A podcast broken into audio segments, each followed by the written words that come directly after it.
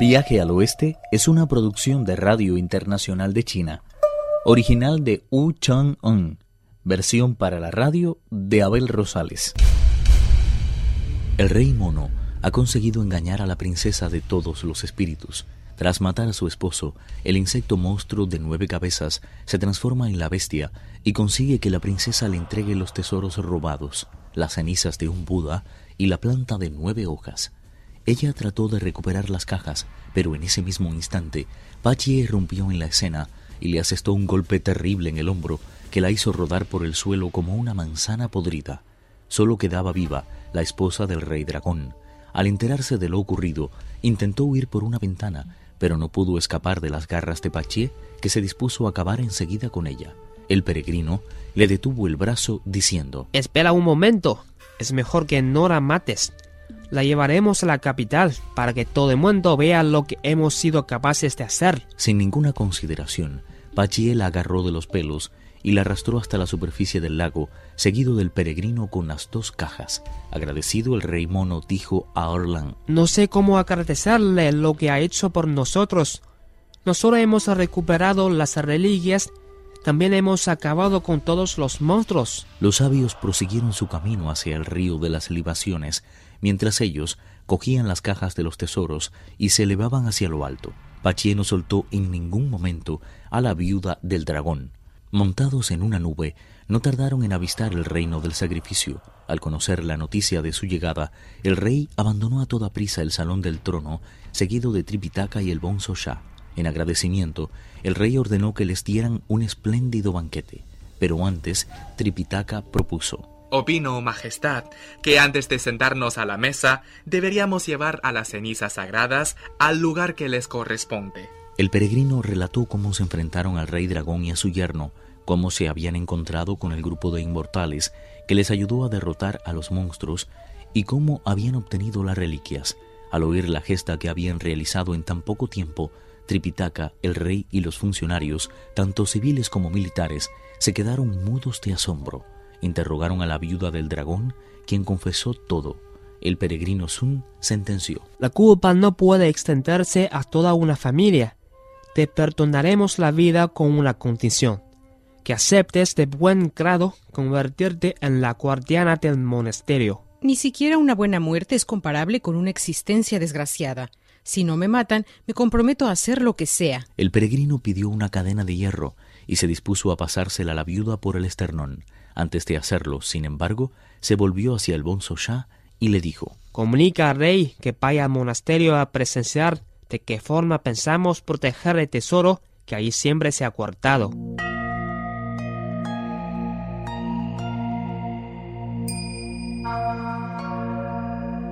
Las reliquias sagradas fueron colocadas en el monasterio en una hornacina a la altura del decimotercer rellano. La viuda del dragón fue encadenada a una columna que había justamente en el centro. El peregrino recitó un conjuro mágico y se presentaron ante él el espíritu de la ciudad y el protector del monasterio, a los que encargó que le dieran de comer cada tres días y la vigilaran constantemente. Caso de no hacerlo, serían ejecutados sin ninguna contemplación. Los dioses asintieron en silencio. El peregrino tomó la planta y barrió con ella todos los escalones. Finalmente la colocó junto a la urna de las reliquias. Volvió a rodear el monasterio una aura tan luminosa que todos los reinos bárbaros de la comarca percibieron al instante su resplandor. Con profundo respeto, el rey mono dijo Opino, Majestad, que el nombre de luz dorado no coincide con la importancia de este monasterio. Al fin y al cabo, el oro es una sustancia muy voluble y la luz posee una estabilidad tal que hasta el aire la hace vibrar. Nos permitimos sugerirle que de ahora en adelante lo llamen el monasterio de dragón derrotado. Le doy mi palabra de que ese nombre durará para siempre y su fama llegará hasta el último rincón del mundo. El rey ordenó que así se hiciera. Los canteros reales labraron una placa en la que podía leerse Monasterio del Dragón Derrotado, construido por expreso deseo de su Majestad. Tras colgarlo de la puerta principal, dio comienzo un espléndido banquete de agradecimiento que duró hasta bien entrada la noche. Antes de proseguir el viaje, el rey encargó el retrato de los cuatro peregrinos e hizo inscribir sus nombres en la torre de los cinco fénix. Igualmente les ofreció como recompensa grandes cantidades de jade y oro que rechazaron con la debida cortesía. Para ellos era suficiente que los monstruos hubieran sido exterminados y se hubiera hecho justicia. Comprendiendo que insistir no iba a conducir a nada, el rey dio a cada uno un par de túnicas como las que normalmente vestían, dos fajas de seda, zapatos y calcetines. Los proveyó además de abundante comida seca y con lágrimas en los ojos selló el permiso de viaje. Rodeado de todos sus funcionarios, los monjes del monasterio del dragón derrotado y los habitantes de la capital, salió a despedirlos a las afueras de la ciudad.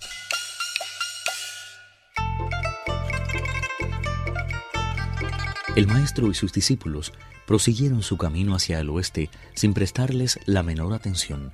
El invierno estaba a punto de concluir y ya se sentía la cercanía de la primavera. Era la mejor época para caminar porque los fríos habían perdido todo su rigor. A lo lejos vieron las cumbres de una altísima cordillera por la que serpenteaba penosamente el camino que seguían. Tripitaka tiró de las riendas al caballo y comprobó sorprendido que estaba sepultado bajo un manto de zarzas, enredaderas y viñas. A medida que iban avanzando, la marcha se hacía cada vez más penosa, porque las zarzas habían invadido el sendero y sus espinas se clavaban sin piedad en las piernas de los caminantes. El peregrino Sun se elevó hacia lo alto y vio que no había ni un solo palmo de tierra que no cubrieran las zarzas. Escondidos entre tanto verdor, crecían grupos de pinos, cedros, bambúes, ciruelos, sauces y arces. Desalentado bajó de la nube y dijo al maestro Me temo que esta cordillera es enorme. Calculo que tendrá unos 2.500 kilómetros. Ante la evidente preocupación del maestro, el Shosha dijo No se preocupe tanto, maestro. ¿Por qué no prendemos fuego a todas estas zarzas y proseguimos tranquilamente nuestro camino? Los campesinos lo hacen en muchas regiones. El rey mono declaró No habría forma de controlar las llamas. ¿Cómo vamos a continuar adelante? Con amabilidad, el cerdo Pachie dijo no hay cosa más fácil. Miren lo que hago. Tras retorcer los dedos de una forma increíble y recitar el correspondiente conjuro, el idiota se golpeó el pecho con un puño y al instante adquirió una altura de sesenta metros. Sacudió a continuación el rastrillo y añadió Transfórmate. Sorprendentemente se estiró como si fuera una culebra y no tardó en alcanzar una longitud que superaba los noventa metros. Agarró el rastrillo fuertemente con las dos manos y clavándolo en la tierra tiró de él como si fuera un buey labrando la tierra. De esta forma consiguió abrir un camino totalmente limpio de zarzas por el que podía pasar un ejército entero. Sonriendo, Tripitaka espoleó el caballo y se adentró en aquella inesperada carretera, seguido del bonzo Shah y el peregrino.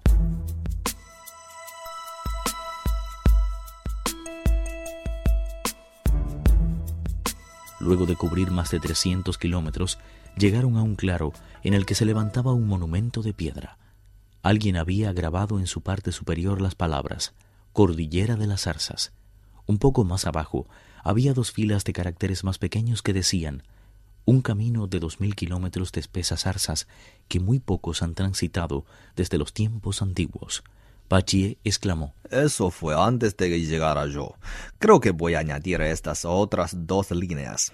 Afortunadamente, Pachie abrió una ruta nueva y ahora puede ir al oeste quien quiera.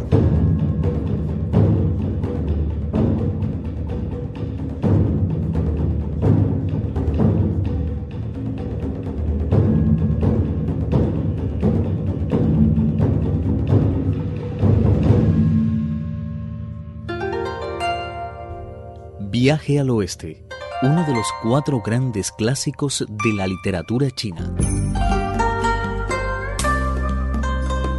Versión para la radio, Abel Rosales. Actuaron en este capítulo Pedro Wang, Alejandro Li, Víctor Yu y Guillermo Li. Esta es una realización de Abel Rosales, quien les habla, para Radio Internacional de China.